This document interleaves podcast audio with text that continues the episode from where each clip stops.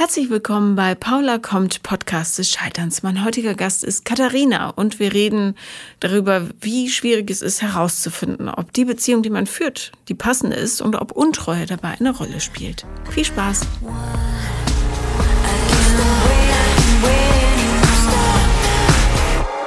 Herzlich willkommen, Katharina. Hi, Paula. Du kommst extra aus Hamburg angereist, was mich sehr freut. Hamburg ist eine schöne Stadt. Definitiv. Ohne Frage, Berlin ist aber ein bisschen cooler. Kann man so und so sehen. Ich lebe gerne in Hamburg. Äh, sag mal, ähm, welches Thema bringst du denn mit? Ja, also ich bringe ein Thema, also das, also bei mir ist es so, ich, ich habe ein Gedankenkarussell, was sich bei mir im Kopf dreht und dreht und dreht und immer schlimmer wird in den letzten Jahren Zeiten, beziehungsweise manchmal kommt, manchmal geht, manchmal kann ich das unterdrücken. Aber es kommt halt immer wieder hoch und ich weiß nicht, wo ich mit diesen Gedanken hin soll, weil ähm, ich nicht so einen richtigen Verbündeten habe, so wie du in deinem Buch schreibst, mit dem ich so ja, Dinge teilen kann. Und ich habe das Gefühl, ich habe sehr viele so Geheimnisse, die ich mit mir trage und ich würde gerne ehrlicher sein. Und ähm, ähm, genau dieses, diese Gedankenkarussell, ich hoffe, du kannst mir vielleicht so ein paar Tipps zu Ausfahrten daraus mhm. äh, geben, ähm, weil ich es alleine irgendwie doch nicht schaffe. Ich dachte immer, ich schaffe es alleine. Ich habe auch ja so äh, Techniken entwickelt, wie es besser wird. Zum Beispiel, also kurzfristig merke ich immer, okay, das geht gut, wenn ich mich ablenke mit Social Media Konsum ähm, dann komme ich da weg. Das ist, hilft natürlich kurzfristig. Mittelfristig mache ich sehr viel Sport. Das hilft mir sehr, auch mich wieder so zu konzentrieren auf mich selbst. Aber langfristig, glaube ich, hilft nur das drüber sprechen. Und ähm, das möchte ich jetzt machen. Und ich habe auch angefangen, wieder Tagebuch zu schreiben, um ein bisschen so da so ein Ventil rauszulassen aus meinen mhm. Gedanken. Und genau, dass ich mit dir spreche, ist für mich auch so ein erster Schritt, halt auch das laut zu sprechen. Und ich hoffe, dass ich vielleicht auch mich irgendwann ähm, Personen aus meinem näheren Umfeld anvertrauen kann, aber damit habe ich halt noch Schwierigkeiten. Okay, ähm, ähm, was, was, was ist in dem Gedankenkarussell? Genau, es geht um meine Beziehung. Mhm. Ich bin seit äh, siebeneinhalb Jahren in einer Beziehung. Äh, wir wohnen auch zusammen und ähm, ja, das Gedankenkarussell ist eigentlich, dass ich nicht weiß, soll ich jetzt in dieser Beziehung bleiben, soll ich raus? Ähm, ja, nein, ja, nein. Manchmal ist es so schlimm, dass ich teilweise auch, während wir miteinander sprechen oder eine schöne Zeit habe, immer wieder im Kopf habe, soll ich ja, nein, soll ich ja, nein, ja, nein. Und äh, dann denke ich mir, ich werde wahnsinnig. Er sitzt vor mir und eigentlich ist alles so ganz schön. Aber ähm, ja, in meinem Kopf kommen halt immer diese Gedanken, dass ich ähm, ja einfach viel zu oft schon untreu war und ich nicht weiß, ob das irgendwie noch einen Sinn macht, so ein Geheimnis mit in einer Beziehung zu haben, ähm, was man mit dem Partner nicht teilen kann. Und ich fühle mich dann manchmal halt so schlecht, dass ich so was schwere, so eine schwere Last mit mir mittrage, die ich ihm nicht mitteilen kann, weil ich finde eigentlich, dass ich mit meinem Partner gerne alles teilen möchte und ähm, ja, aber ich habe halt dieses na, dieses Thema an der Seite? Ja, erstmal atmen. Atme. Ganz ruhig. Okay, okay. ähm, genau. So, ich habe ein paar Zwischenfragen. Mhm, Sonst, mhm. Äh, so, also, du sagst, du warst viel zu oft schon untreu. Genau. Wie oft ungefähr? Also ich, ich habe es nicht mehr, ich kann es nicht mehr zählen tatsächlich. Also es sind jetzt zehnmal, 20 Mal, 50 Mal. Ich würde sagen 20 Mal schon. Mhm. Aber ich glaube nicht 30 Mal. Okay. Untreu bedeutet Sex mit anderen. Ja. Okay. Also richtig durchgezogen. Ja. Ähm. Mhm. Äh, ja, warte, ich überlege, wo ich anfange. ähm, wie, wie empfindest du deinem Partner gegenüber grundsätzlich? Ähm, ja, also an sich eine total starke Verbundenheit. Also als wir uns kennengelernt haben, ich weiß, das ist am Anfang halt anders zu betrachten, aber da habe ich gedacht, ich möchte niemand, ich habe auch vor allem gedacht, ich möchte nie wieder mit jemand anderem Sex haben, weil es mir so gut gefallen hat und wir waren vom ersten Tag an einfach total fest verbunden. Und ähm, ist das heute noch so? Ja, ist schon auf jeden Fall noch so, aber ich habe mich manchmal über ihn geärgert und ähm, das hat so ein bisschen so, so einen Schmerz hinterlassen. Ähm, Und ich dann manchmal auch gedacht habe, komm, scheiß drauf, irgendwie, wenn, wenn ich nicht von ihm bekomme, was ich brauche, dann suche ich mir das woanders oder dann mache ich einfach mein eigenes Ding, weil ich möchte mich selbst nicht verlieren. Und wenn ich es mit ihm nicht so auf jeder Ebene so harmoniere, dann muss ich trotzdem gucken, dass ich irgendwie ähm, ja nicht, mich nicht nur nach ihm richte. Ähm, was meinst du damit, Ja, ich wenn da- ich, äh, äh, du hast dich über ihn geärgert? Also ich ärgere mich manchmal, also äh, auf der sexuellen Ebene zum Beispiel habe ich mich sehr oft geärgert, weil nach dieser kurzen Hoch-Anfangszeit mit tollem Sex und so weiter gab es halt eine, eine Phase von unglaublich wenig Sex. Und das hat sehr schnell angefangen. Ich glaube, schon nach einem halben Jahr war ich total sexuell voll frustriert und ähm, habe das erstmal nicht angesprochen. Dann habe ich es irgendwie versucht, ersten Schritte zu tun. Es kam nichts. Ich wollte ihn aber auch nicht so direkt konfrontieren. Das habe ich dann aber irgendwann gemacht, nachdem wir dann monatelang keinen Sex mehr hatten, habe ich ihn darauf angesprochen und er meinte, ja, er war vom Kopf her gerade irgendwie mit anderen Dingen beruflich beschäftigt und hat nicht den Kopf dafür. Und so schlich sich das über die Jahre, dass Sex auf einmal wegblieb. Und das hat mich geärgert. Also das hat mich irgendwie echt enttäuscht, weil ich einfach am Anfang dachte, boah, das ist der Wahnsinn. Und dann so schnell wurde es irgendwie mir weggenommen wieder. Und ich hatte eigentlich mein Leben lang immer, weiß ich nicht, ich, ich mag halt Sex und das war dann für mich wie so ein, ja, wie so ein Rückschlag, dass er auf einmal nicht mehr wollte. Aber dann, wenn ich ihn darauf angesprochen habe, meinte, ja, du machst ja auch nichts oder du könntest ja auch den ersten Schritt tun. Und das habe ich dann ein paar Mal versucht. Ich habe es dann äh, bis letztes Jahr noch versucht, mit ähm, irgendwelchen Sextoys zu kaufen. Ich habe sogar äh, so eine, ich wollte uns so ein Tantra-Wochenende äh, schenken, damit wir wieder Nähe finden. Das ging dann wegen Corona nicht. Dann habe ich uns so eine CD geschenkt. Äh, die wurde nie gehört, die wurde nicht angerührt. Diese Sextoys wurden auch nie angerührt. Ähm, die liegen immer noch verpackt irgendwo im Schrank. Naja, Und gut, dann- Sextoys helfen ja nicht gegen Kommunikationsprobleme. Ne? Ja. Ja, genau. Kann sein, dass es woanders, ich da anders ansetzen müsste, aber dadurch kam halt immer so eine Enttäuschung, bis ich halt dann, ja, irgendwann dachte so, komm, ist mir jetzt irgendwie zu anstrengend. Ähm, ich weiß ja, irgendwo funktioniert das mit anderen einfacher. Okay, und wo äh, lernst du die Leute kennen, mit denen du Sex hast? Mm, Also am Anfang, also nach zwei Jahren, glaube ich, war ich das erste Mal untreu. Das war dann sogar eine Affäre, die über, also die ein Jahr ging. Ähm, das war jemand aus meinem Umfeld, den ich schon vorher kannte. Dann, ähm, ja, dann, dann war das irgendwie mal mein, mein, mein Trainer. Aber dann habe ich ähm, auch dann kurze Zeit in, in einer anderen Stadt gewohnt. Und dann fiel es natürlich, war es total einfach, weil wir dann hatten wir dann anderthalb Jahre eine Fernbeziehung und da konnte ich mich halt austoben sozusagen, weil wir nicht zusammen mehr gewohnt haben. Ähm, ja, was, was gibt denn dir die Beziehung mit ihm? Ich weiß es nicht. Es ist halt, ich weiß es nicht, auf irgendeine Art und Weise halt diese, diesen, ja, diese Art Verbündeten, jemanden, ich hatte zwar am Anfang gesagt, ich habe nicht diesen Verbündeten, aber er ist so derjenige, der, der mir so, so nahe steht, der irgendwie meine Familie ist. Manchmal habe ich auch gedacht, vielleicht sind wir eher so wie Geschwister, weil ne, wir mögen uns so sehr, aber das Sexleben findet halt dann einfach nicht mehr statt. Oder wie sehr gute Freunde, ich weiß es nicht genau, was es mir gibt. Also ich könnte mir schon vorstellen, auch mit ihm Kinder zu bekommen ähm, und alt zu werden. Das ist auf jeden Fall ein Wunschtraum, auch mit ihm an der Seite. Aber es gibt noch zu viel Zweifel, ob ich das wirklich, ob das wirklich so in der Realität so ist, wie ich es mir so erträume quasi oder mir vorstelle. Ja, also es klingt so, als wäre da sehr, sehr viel Projektion drauf auf dieser ganzen Geschichte. Und offensichtlich ist die Mann-Frau-Ebene davon, ähm, also die berührt ihr gar nicht mehr irgendwie.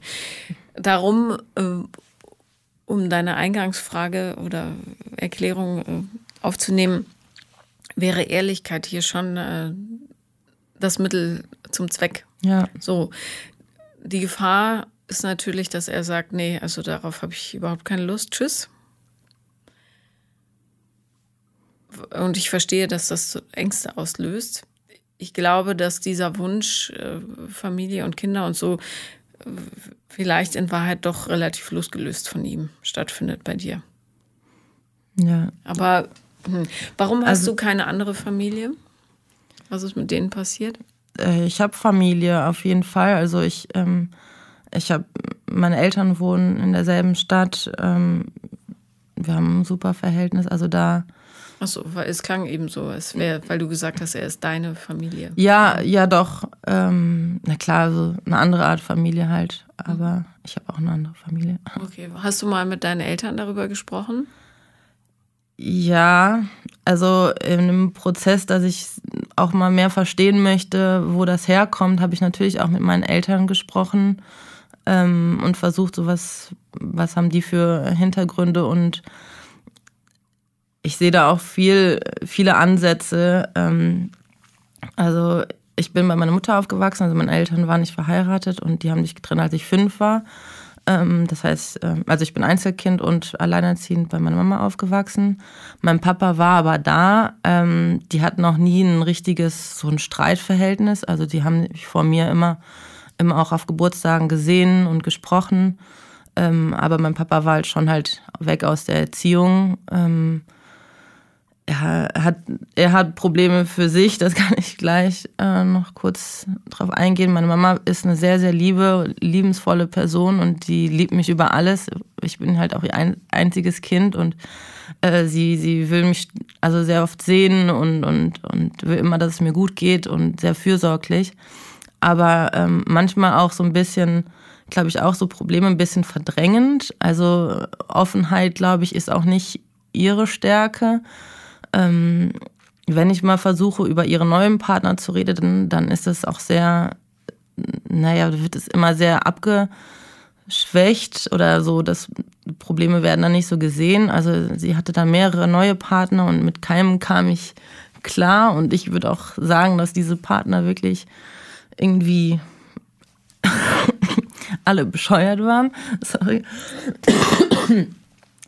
ähm, also deswegen kam ich nie mit diesen neuen Partnern so richtig zurecht. Und der aktuelle Partner ist auch wieder jemand, den ich einfach nicht akzeptieren kann. Werbung. Gemeinsam noch günstiger. Mit dem O2-Kombi-Vorteil. Jetzt kombinieren und 50% auf eure Tarife sparen. Neu, schon ab dem ersten Tarif. Im O2-Shop oder auf o2.de. O2, can do. Werbung Ende. Ist es denn dein Job, den zu akzeptieren? Nee, aber ich möchte gerne akzeptieren oder sehen, dass meine Mama glücklich ist und in guten Händen ist. Und ich glaube, das war auch so ein Kindheitsding, dass als sie dann quasi getrennt war, dass ich mir dann schon öfters Sorgen gemacht habe. Ich auch wusste, ich bin ne, vielleicht, ähm, sie arbeitet, hat ein Kind, nicht so viel Geld und äh, muss dann irgendwie noch wechselnde Partner dazwischen. Und dann habe ich schon immer gedacht, okay, ich muss auch ein bisschen halt, ne, darf nicht jetzt irgendwie zu viel Arbeit machen, sondern immer irgendwie vernünftig sein und ein, ein gutes Kind sein, damit sie halt ne, ihre anderen äh, Baustellen halt in Ruhe lösen kann. Mhm, mhm. und deswegen habe ich schon oft mir Sorgen gemacht. Auch wenn ich allein war, habe ich versucht, stark zu sein, obwohl ich dann mich als so alleine zu Hause dann vielleicht nicht so wohl gefühlt habe. Aber ich habe dann versucht, einfach für meine Mama dann auch so ein bisschen stark zu sein. Und dadurch bin ich, glaube ich, sehr selbstständig geworden und ähm, habe eigentlich vor nicht so wirklich Angst. Ähm, also nicht weder vorm alleine irgendwo sein, ähm, noch vor irgendwelchen anderen Gefahren. Also ich habe das Gefühl, ich bin da irgendwie ziemlich furchtlos, sage ich mal. Ähm, aber ja, wie gesagt, meine Mama spricht nicht so offen drüber, ähm, leider. Ich würde mir wünschen, dass wir irgendwann mal so ein sehr offenes Gespräch führen können. Aber das ist, ist leider noch nicht so. Ja, und bei meinem Papa auf der anderen Seite, der ist total ähm, verloren, sage ich mal, im Leben gewesen. Also der hat keine Süchte oder so, aber er ist ähm, durch sein Familientrauma da irgendwie ziemlich früh depressiv gewesen. Deswegen hat er das, glaube ich, auch mit mir nicht auf die Reihe bekommen. Aber ähm, war immer so der schwächere Part und hat sich auch tausendmal bei mir entschuldigt ähm, für seine Art schlechte Vaterrolle, was ich aber damals gar nicht so wahrgenommen habe. Zum Beispiel, also so, ich habe meinen Papa immer geliebt, Aber er kam dann halt manchmal so weinend zu mir, als ich noch relativ jung war und meinte, ja, es tut ihm alles so leid. Und ähm, er hat so, ne, er muss, muss mit sich selbst klarkommen und, und, äh, und hat dann, ja, wie gesagt, geweint. Und das konnte ich irgendwie gar, damals gar nicht so richtig verstehen, weil für mich war dann, mein Papa war cool, auch wenn die Eltern nicht zusammen waren. Ich habe immer gesagt, ja, meine Eltern sind zwar getrennt, aber es ist für mich überhaupt gar kein Problem. Aber jetzt im Nachhinein denke ich manchmal so, ja, irgendwie so der Papa, so eine starke Vaterrolle fehlt halt komplett und darüber hinaus hat er mir manchmal noch so sein, seine Schwere irgendwie so mitgegeben, was ich dann vielleicht ein bisschen zu früh fand für ein junges Kind und äh, deswegen ja, habe ich mich dann ein bisschen davon versucht zu distanzieren, damit es einfach mich nicht zu überschüttet. Und mittlerweile ist, wir sehen uns immer noch regelmäßig. Aber er denkt halt von mir auch immer, ich bin die Starke und er ist der Schwache. Und das denkt er bis heute. Und wenn ich ihm mal sage, ja, bei mir ist auch nicht alles rosig und ich bin auch nicht ähm, perfekt, dann denkt er, wie echt? Ach, ich habe immer das Gefühl, du schaffst alles. Also bei dir läuft immer alles total gut. Und dann denke ich mir ja, dann kennst du mich irgendwie auch nicht oder dann interessierst du dich auch nicht so gut für mich, dass du das sehen würdest, weil er immer über sich redet, wie schwer er es hatte und mich nicht mal fragt, ja, wie geht's dir eigentlich? Wie bist du damit klargekommen? Gar nichts. Er sagt immer, ja, ich war zu jung, ich war zu depressiv, bla bla. Und ich mir, ja, es geht immer irgendwie um sein Thema, anstatt dass er mal mich sieht. Ja. Sieht dein Freund dich denn? Ja, das weiß ich auch nicht. Ähm, also ich glaube, er ist auch manchmal froh, dass ich so selbstständig bin und manchmal mein Ding mache einfach so und dann kann er auch sich um seine Sachen kümmern. Aber ja, das ist auch ein großes Thema, wenn ich dann mal versuche, mal zu sagen, hier, es geht mir gerade nicht gut, weil dies und jenes, dann blockt er das total ab. Also er, ähm, manchmal sagt er sogar, ja, du bist so anstrengend oder ich habe so eine anstrengende Freundin.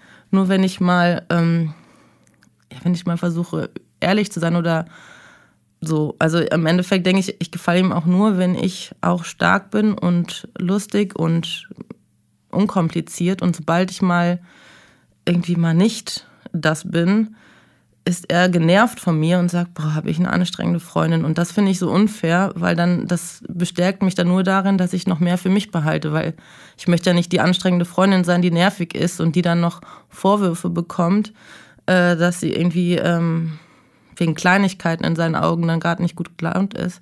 Also seine erste Antwort zu allem, was ich ihm sage, ist, ist immer so, scheiß doch drauf. Wenn ich enttäuscht bin wegen einer Freundin oder auf der Arbeit irgendwas ist, dann ach komm, scheiß drauf. Das ist auch nicht die Antwort auf alles. Damit kann man auch nicht alles lösen. Es würde mir gerade eher helfen, du würdest mit mir drüber sprechen, anstatt äh, das so wegzublenden. Aber es ist halt seine Lösung bei Problemen. Immer scheiß drauf, wegdrängen. Wenn die Person blöd zu ihm ist, dann schließt er sie aus aus seinem Leben und dann geht es weiter geradeaus. Wie viel weiß der denn von dir, wer du bist und was du so denkst und fühlst? Ja, ich glaube einfach nicht genug. Also ich glaube überhaupt nicht genug. Und warum könntest du dir dann vorstellen, mit so jemandem Kinder zu kriegen? Ich weiß es nicht. ich weiß es nicht. Was würde denn passieren, wenn du dich ganz zeigst, wie du bist? Ja, ich glaube, dann wird der, dann wird irgendwie was passieren, was am Endeffekt mir es noch schwerer macht. Dann wird er quasi, er wird das dann persönlich nehmen. Der wird sagen, ach nee, jetzt habe ich noch mal so eine äh, Depri-Freundin, weil er hat mir schon ganz am Anfang gesagt, ähm, dass seine Ex-Freundin irgendwie depressiv war und er dann irgendwie gar keinen Bock mehr auf die hatte und die dann in der ähm, Psychiatrie war. Und, und ich habe das immer so wahrgenommen, okay, diese Freundin war irgendwie echt eine Verrückte oder irgendwie hatte irgendeinen Schaden. Aber jetzt mittlerweile denke ich, ja, diese Frau war auch ein Moment, hatte auch irgendwie ihre Dinge zu verarbeiten und er hat das halt dann nicht gesehen. Er hat sie dann quasi verlassen, weil sie zu anstrengend wurde. Und das finde ich halt unfair. Und ja, wenn ich mich öffnen würde, ich glaube, ja, er würde das auf sich beziehen. Und das würde mir irgendwie einfach gar nichts bringen. Naja, äh, was heißt auf sich beziehen? Wahrscheinlich wäre es ihm zu viel Leben. Ja. Wundert es dich, dass du fremdgegangen bist? Nee, es wundert mich nicht, weil auf der einen Seite war ich auch in den Beziehungen vorher schon nicht treu. Und zweitens, ähm, ja, fühle ich mich halt wirklich manchmal einfach nicht so komplett gesehen bei ihm. Und ähm, ja, und dann durch, ne, ich denke auch, woher soll ich wissen, wie eine Beziehung funktioniert, wenn ich das bei meinen Eltern halt auch nicht beobachtet habe. Ne? Es hat mir keiner vorgelebt, wie läuft eine gut funktionierende, rücksichtsvolle Beziehung ab, weil ich es halt nie miterlebt habe. Ja. Ähm, Untreue ist ja ein, äh, oder ja, wie auch immer man es nennen will, äh, ist ja ein sehr heikles Thema. Ähm, viele Leute haben da eine sehr einfache Meinung zu und sagen, es geht auf gar keinen Fall. Wer untreu ist, äh, verdient verlassen zu werden und so weiter oder hat schon verlassen. Aber ich finde, Untreue geschieht immer dann, und das hast du eben auch gesagt, ähm, wenn sich jemand nicht gesehen fühlt, entweder ganz oder in Teilen, das ist ja egal, und jemand anderes, kann ja auch nur für einen Moment sein, dieses Gefühl eben gibt ich sehe dich, ich verstehe dich, was ja meistens nicht stimmt. Ja, das, darum halten die meisten Seitensprünge auch nur einmal. Mhm. Ähm, und da geht es auch gar nicht um Schuldzuweisungen. Ne? Ähm, eine Beziehung führt man ja zusammen. Er ist unfähig, auf andere Menschen einzugehen und du bist unfähig, dich zu zeigen, weil du Angst hast, dass du verlassen wirst, wenn du mhm. dein wahres Ich zeigst. Ähm, was wiederum heißt, dass ihr in einer extrem ungünstigen Konstellation zusammen seid, weil äh, um das aufzulösen, müsstet ihr beide, und zwar zusammen, schon richtig viel Arbeit reinstecken. Ne? Ähm, und wenn Menschen wie du in solchen Konstellationen bleiben, dann nur um den Preis ihrer selbst. Das heißt, du wirst dich mehr und mehr verlieren weil du dich kleiner und kleiner und passender machen musst, damit das überhaupt noch funktioniert. Du hast einen Riesenberg an Geheimnis, den du mit dir rumschleifst, schlechtes Gewissen, miese Gefühle, die wiederum dafür sorgen, dass du dich nicht wirklich zeigen kannst. Und dann bist du irgendwann äh, verrottet wie so eine Blume, der man das Wasser entzogen hat. Mhm. Die kurze Version. Du kannst jetzt noch 20 Jahre weitermachen. Du kannst auch mit ihm ein Haus kaufen und äh, zehn Kinder in die Welt setzen was schwierig ist, wenn man keinen Sex hat, aber es geht. Ähm, irgendwie. Die Frage ist, ist das das Leben, das du dir wünschst? Nee, irgendwie nicht. Ähm, ja, diese Gedanken kommen immer mehr jetzt an die Oberfläche ähm, und ich realisiere immer mehr, es kann so nicht weitergehen. Ich habe ähm, natürlich auch schon manchmal habe ich akzeptiert, okay, ich werde für immer eine untreue Person bleiben. Es ist einfacher, untreu zu sein, als treu, aber irgendwie so gefangen. Deswegen habe ich dann irgendwann gesagt, okay, ich, ich bin's und bleib's für immer. Du bist untreu, weil du einen Mangel verspürst. Denn also ein Bedürfnis, das nicht befriedigt wird, gesehen zu werden. Ja. Und weil du nicht fähig bist, dich zu zeigen aus Angst. Ja. Es gibt keine untreuen Menschen per se. Ja, man kann sich darauf einigen, dass man sagt, ich, wir dürfen unserer sexuellen Lust nachgeben, die gibt's ja. ja. Aber so wie du untreu bist, hat es gar nichts damit zu tun, sondern das ist ein Bedürfnis, eine Bedürfnisbefriedigung, nicht im sexuellen Sinne. Ja. Ähm, und darum bist du keine untreue Person, sondern du bewegst dich in Beziehungen in diesem Leben, in denen du nicht gesehen wirst. Ja. Also mittlerweile habe ich auch gar keine Lust mehr mit ihm Sex zu haben. Das ist jetzt irgendwie im Laufe dieses Jahres passiert, dass er dann auf einmal mehr wollte und ich auf einmal überhaupt nicht mehr von ihm mich angezogen gefühlt habe. Ähm, und dass er jetzt derjenige ist, der, der dann irgendwie mal mehr möchte und ich das versuche zu umgehen. Ich glaube, ich habe so ein bisschen, ist so ein Punkt überschritten worden, wo ich es versucht habe und dann aufgegeben habe, mit ihm das zu haben. Also jetzt mittlerweile versuche ich das irgendwie zu umgehen, weil ich, ja, weil ich ihn auch jetzt irgendwie nicht mehr attraktiv finde. Ähm, als, als Freund oder als Person an sich liebe ich ihn, aber als so ein ja, Partner im Bett gerade gar nicht mehr. Aber dann hast du doch deine Antwort. Ja, ich würde hoffen, dass wir das wieder irgendwie aufbauen können oder wieder eine Nähe wieder doch zueinander finden. Mhm. Das äh, finde ich edel und gut. Würde er das mitmachen? Das könnte nämlich nicht alleine. Ja, mitmachen inwiefern? Paartherapie zum Beispiel. Ja, das haben wir schon mal, ich habe das schon mal angestoßen, aber es ging irgendwie nach hinten los. Inwiefern? Eigentlich, ähm, ja, ich sehe es, also er hat es auf mich geschoben. Ich hatte jedes Mal total schlechte Internetverbindung und deswegen mussten wir so eine virtuelle Beratung, die wir aus drei verschiedenen Orten gemacht haben, mussten wir wegen meiner Internetverbindung immer abbrechen und dann war es mir irgendwann zu peinlich halt nach einem neuen Termin zu fragen, weil ich dachte, okay, ich habe mich jetzt irgendwie blamiert, dass ich es nicht richtig technisch nicht auf die Reihe bekommen habe. Ähm, und dann war es mir zu peinlich vor der Therapeutin, das nochmal zu machen. Und er hat mir das auch so, er war natürlich erst am Anfang total ähm, überrascht, so dass wir das überhaupt, wofür brauchen wir das? Und dann hat er sich aber darauf eingelassen. Und dann hat er es halt auch auf mich geschoben, dass ich halt mich total blamiert hätte und dass es jetzt voll peinlich wäre, da nochmal zu fragen. Das heißt, er kam da gut raus, sag ich mal, weil, ähm, weil er, weil ich quasi schuld war, dass es nicht geklappt hat. Also von allen Ausreden, warum man eine Therapie nicht weitermacht, ist das eine der kreativeren.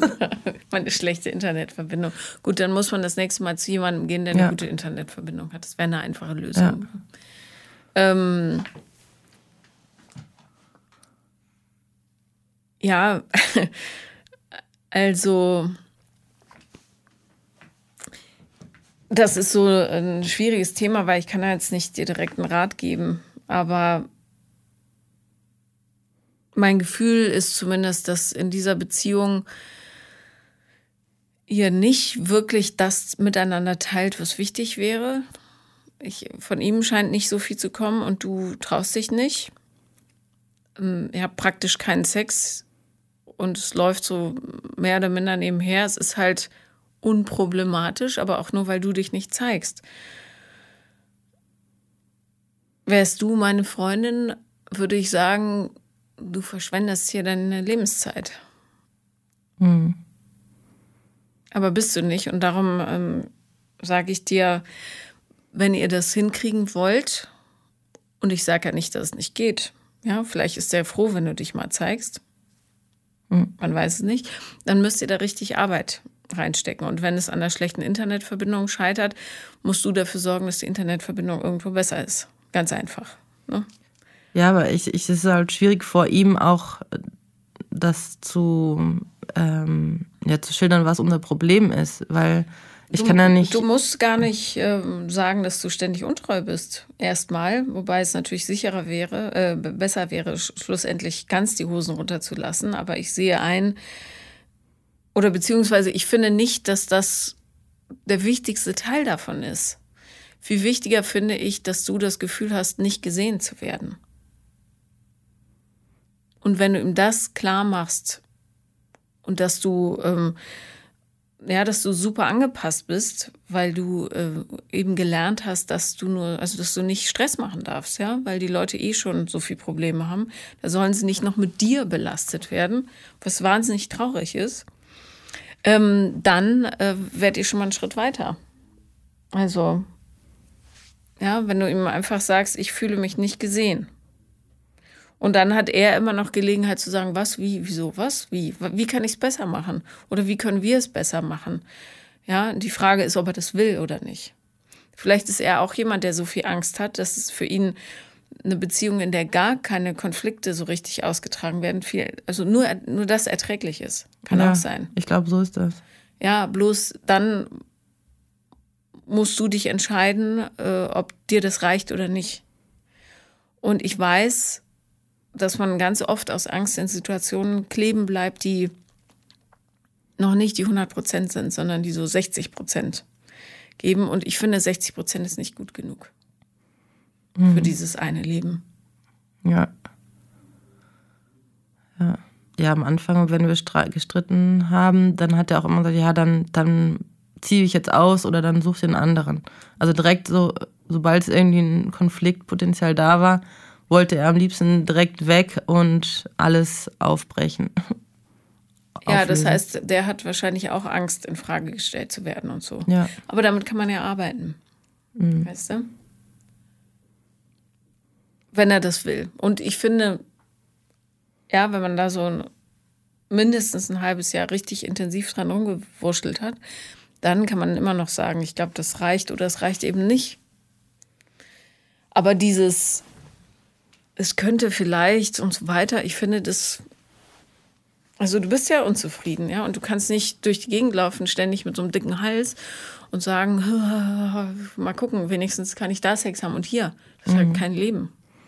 Ja, es ist irgendwie so jetzt mein Leben geworden. Ja, traurig.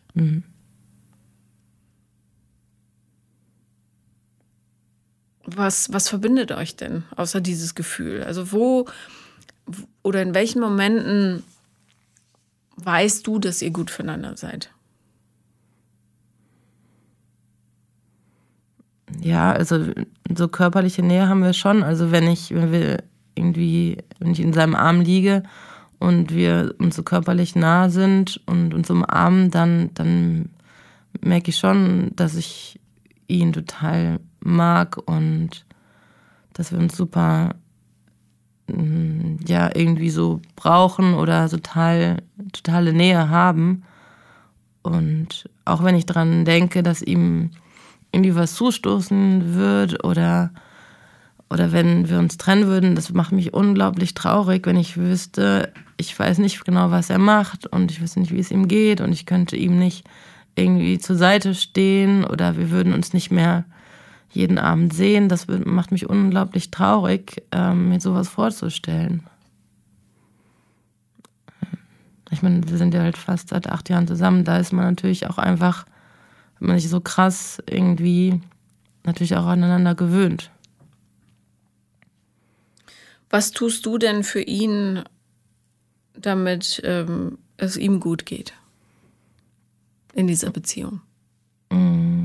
Ich glaube, ich stehe ihm zur Seite, wenn er Probleme mit anderen hat.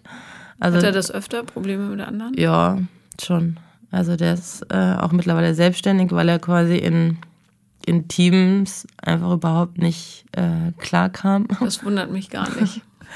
Ja, also da habe ich ihm jedes Mal beruhigt, wenn er sich über irgendeinen Kollegen oder Chef aufgeregt hat, habe ich ihn dann versucht, halt ähm, ja, zu beruhigen, dass es nicht so dramatisch ist oder dass diese Person ihm jetzt nichts Böses will, sondern dass es einfach gerade irgendeine Problematik im Raum stand.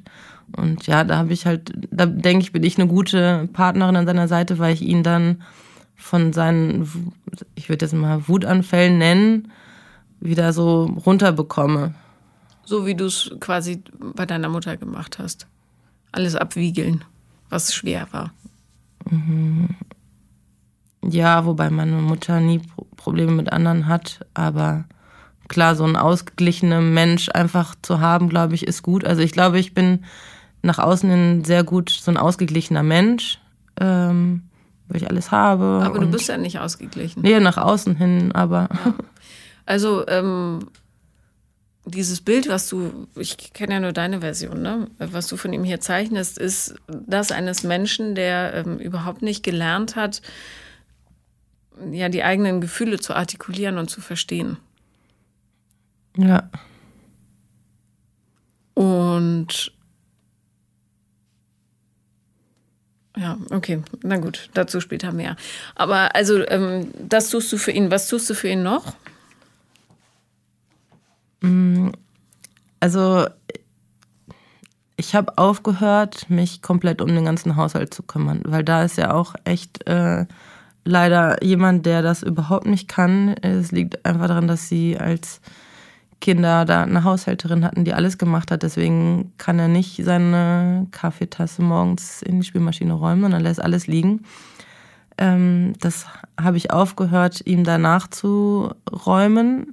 Äh, ich habe auch aufgehört, für ihn zu kochen, sondern für mich zu kochen. Ähm, und ihn da nicht quasi ähm, zu versorgen, sage ich mal, im Haushalt. Und was sagt er dazu? Ja, ich weiß, dass es ihn ein bisschen stört. Ähm, Was ist er denn dann? kauft sich entweder Brot, schmiert sich Brote oder isst draußen irgendwo Fastfood. Das heißt, ihr lebt sowieso getrennt. Viel, ja. Und wenn ich koche für ihn, dann und was Gesundes koche, weil ich denke immer, okay, neben dem ganzen Fastfood sollte vielleicht auch mal was Gesundes dabei sein, dann ähm, meistens schmeckt es ihm nicht. meistens sagt er, ja, Kochen ist nicht deine Stärke. Sympathisch. Und, ja, und das, deswegen koche ich dann noch weniger für ihn, sondern noch mehr für mich. Mhm. Ähm, und was tut er für dich, damit du dich wohlfühlst in der Beziehung? Mm. Mm. Also wenn ich in total verzweifelten Situationen bin, beispielsweise, ich würde sagen, ich verpasse einen Flug, ich stehe verloren am Flughafen rum und weiß nicht, was ich machen soll, dann kann ich ihn anrufen und er hilft mir da raus. Ähm, Wie hilft er dir da raus? Ja, der versucht mich auch ähm, zu, zu beruhigen und sagen, was ist passiert, ähm, was können wir machen, mach dieses und jenes jetzt, ähm, damit, damit das irgendwie, damit du dann den nächsten Flieger bekommst oder, oder bleib da jetzt sitzen, ich hol dich jetzt ab. Wobei, das weiß ich nicht, ob er das machen würde.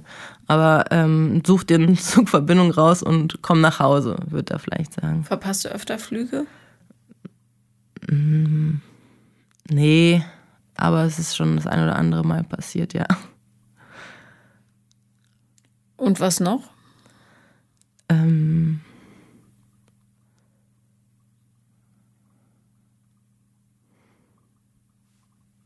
ähm, er freut sich, wenn ich, wenn ich, wenn ich da bin. Also.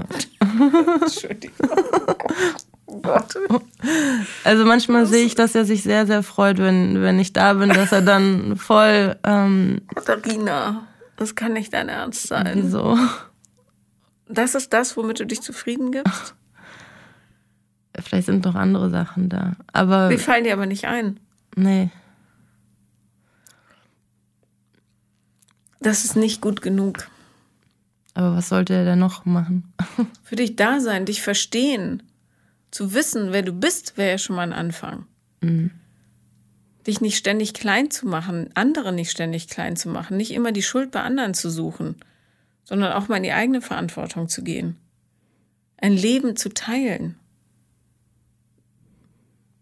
Unter anderem. Mhm.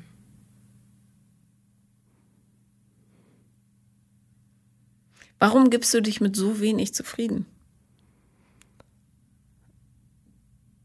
Und warum? Also du suchst auch die Schuld bei dir. Du bist diejenige, die böse ist, ja. die ihre Bedürfnisse bei anderen befriedigt. Aber du hast einen Partner, der die, die gar nicht, der hat die nicht mal im Blick, ansatzweise. Ne, hat er nicht. Ich glaube, er ist also ich will ihm jetzt nicht nur böse, ich will jetzt nicht nur böse über ihn sprechen, aber ich glaube, er ist manchmal froh, dass er eine Freundin hat, die irgendwie für Dekoration zu Hause sorgt, die irgendwie da ist, äh, auch vor seinen Eltern, dass er eine Partnerin hat, aber und die ihm auch körperliche Nähe mit Kuscheln und sowas gibt. Aber ich glaube, dass, ja, er ist da, glaube ich, auch vielleicht sehr anspruchslos, weil im Endeffekt viel mehr, weiß ich nicht genau, nicht viel mehr braucht oder nicht viel mehr will. Ja, oder einfach die eigenen Bedürfnisse auch gar nicht im Blick hat. Ja. Ich finde, dass ihr beide was Besseres verdient habt. Also. Ja. Eigentlich schon. Ich glaube, keiner, der hier zuhört, möchte mit euch tauschen. Es klingt schrecklich tot und lieblos auf mich. Ja, es ist aber auch dann, also manchmal ist es halt auch genau das Gegenteil. Ne? Dann ist er so lieb und. Woran machst du das fest, dass du so lieb sein? Was passiert dann? Ähm ja, dann weiß ich nicht genau. Möchte, der freut sich übertrieben, wenn wir zu zweit Zeit verbringen. Ähm Wie freut er sich? ja, sagt es mir und man sieht es ihm an. Er, weiß ich nicht.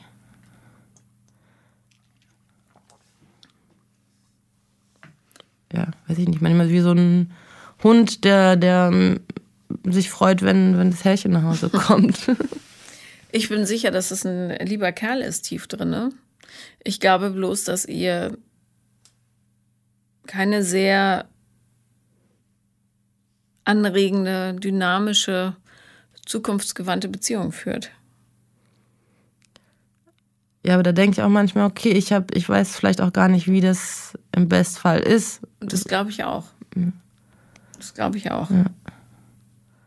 Und, und da denke ich halt auch manchmal so, dass ich mache es halt manchmal meiner Mama nach, äh, die auch irgendwie Typen an der Seite hat, die auch überhaupt nicht zu ihr passen, die einfach nur so da sind ähm, und sie trotzdem irgendwie all die schönen Dinge, die sie macht, macht sie mit ihren Freundinnen.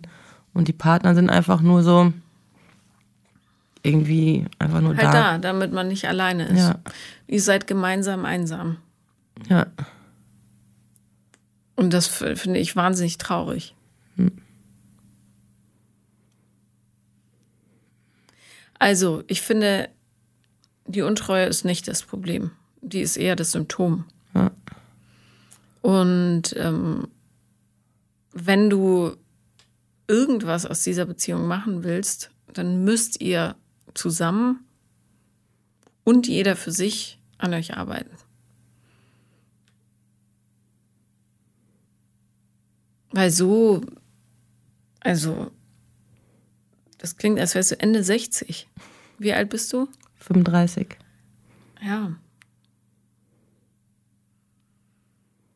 Und vielleicht hat er ja sogar den, vielleicht wartet er nur auf den Moment, wo jemand sagt, pass auf, so ist Kacke, lass uns mal richtig aufräumen. Und er hat offenbar auch eine Menge Baustellen, sonst würde er sich nicht ständig mit allen streiten. Ja. Ja, total. Ja, und vielleicht stellst du aber auch in dem Prozess fest, dass es wirklich gar nicht gut genug für dich ist und dass du dich mit etwas zufrieden gibst, was bei anderen nicht mal für die Vorspeise reichen würde. Ja, aber das fände ich irgendwie auch traurig, wenn ich das jetzt so, so diese acht Jahre als noch nicht mal eine Vorspeise sehen würde. Das, das ist es halt auch nicht irgendwie gewesen. Ja, ich sage ja, für andere wäre es vielleicht ja. so. Für dich, ja, ich, du bist ja hierher gekommen, weil du dich offenbar nicht wohlfühlst mit der Gesamtsituation. Ja. Also, und die kannst du nur verändern, wenn du dich veränderst. Ja. Und wenn er sich verändert, also wächst. Ja, ich glaube halt, dass ich mehr, ähm, mehr diese Veränderung möchte als er. Und deswegen mache ich sie so alleine für mich, aber dann ja, entwickle ich mich halt irgendwie noch weiter von ihm weg. Ja, aber äh, weißt du, es ist ja keine verlorene Zeit. Du hast ja was draus gelernt. Ja. Viele Menschen halten an Beziehungen fest, weil sie denken, ähm, ah, jetzt habe ich so viel investiert, jetzt auszusteigen lohnt sich auch nicht. Das ist aber Quatsch. Ja. Du hast was investiert und hast daraus gelernt. Und sei es nur zu wissen, dass das, was es war, nicht das Richtige für dich ist. Ja, ich habe auf jeden Fall schon so Vorstellungen von, von vielleicht einer zukünftigen Beziehung, die, auf die ich mich irgendwie freue. Ja, und die vielleicht ein bisschen lebendig ist. Mhm. Wo du nicht heimlich rausschleichen musst, um Sex mit anderen zu haben, weil du da keine Lust hast oder das nicht bekommst. Ja. Wie traurig. Stell dir mal vor, du machst es noch zehn Jahre weiter, wie du dich dann fühlst. Ja, ich glaube, das wird nicht besser. Es ist halt kurzfristig, fühlt man sich dann gut, dann fühlt man sich extrem schlecht und dann wieder neutral. Neutral sollte nicht das Ziel sein. Ja. Ja, aber ich weiß nicht, ob ich diese, ob ich diese quasi kriminelle Energie aus mir rausbekomme. Du hast keine kriminelle Energie, das ist Selbstfürsorge. Mhm. Fehlgeleitet vielleicht. Aber du bist ja nicht böswillig. Nee. Und diese sexuellen Bedürfnisse stehen ja auch für was. Weißt du, der Körper ist dann nur das Outlet dafür. Mhm.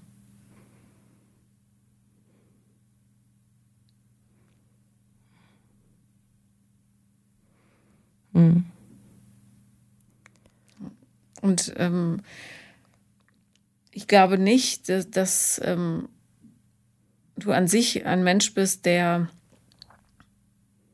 Bestätigung im Außen braucht, wenn er die Bestätigung in der Beziehung bekommt. Bloß die kriegst du nicht. Null. Kochen ist nicht deine Stärke.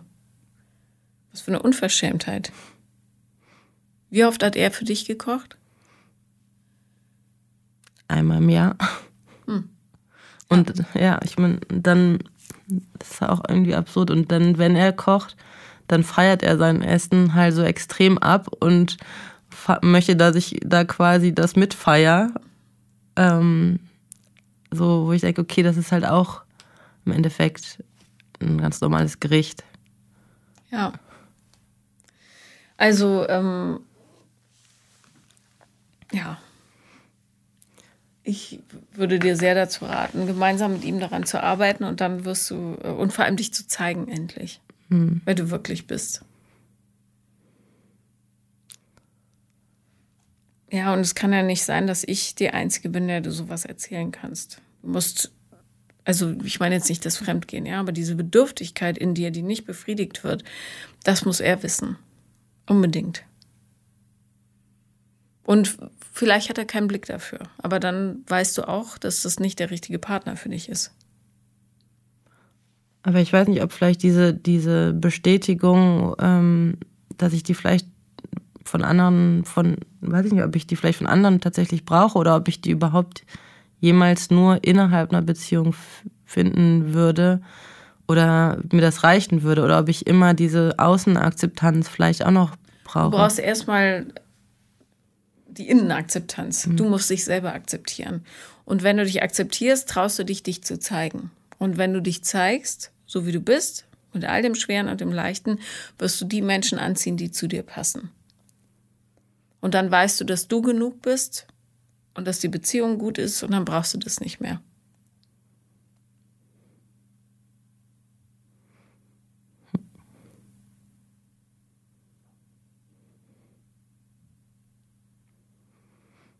Ja.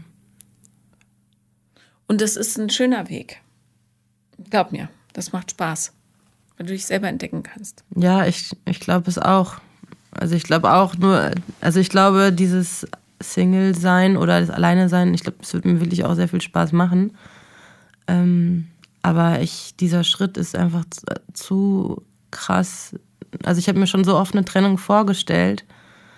Und dann denke ich mir jedes Mal, nee, das ist zu, zu hart. Ich, ich pack's nicht. Es ist härter, diese Trennung, als für immer so zu leben wie jetzt. Es ist einfach. Das stimmt nicht. Das stimmt nicht. Ja, aber auch, oh mein Gott, ich meine, wir wohnen zusammen und das alles auseinander zu klamüsern, das wird noch Aber es kann ja nicht dein Ernst sein, dass das der Grund ist, in dieser Situation zu bleiben. Dann rufst du zwei, drei Freunde an und sagst, bitte helft mir und suchst dir eine Wohnung und ziehst aus. Fertig. Also das kann wirklich nicht der Grund sein, warum du dein Leben wegschmeißt. Ja. Und Menschen überleben Trennung. Das ist so. Haben Millionen, Milliarden schon gemacht. Sind fast alle gut durchgekommen. Und im Rückblick ist es immer, wundert man sich, was man alles mitgemacht hat. Weil man sich weiterentwickelt hat. Ja, ich weiß nicht. Also, ich, ich verstehe das, wie du sagst, aber boah, das ist ein Riesenberg. Ich weiß nicht, ob ich da hochkomme. Ruf die Therapeutin nochmal an. Ja. Mhm. Vielen Dank, dass du da warst. Danke, Paula. Das war Paula kommt Podcast des Scheiterns. Und wenn ihr auch mal dabei sein wollt, dann schreibt mir auf Instagram The Real Paula Lambert oder eine Mail an paulalambertmail at gmail.com. Danke.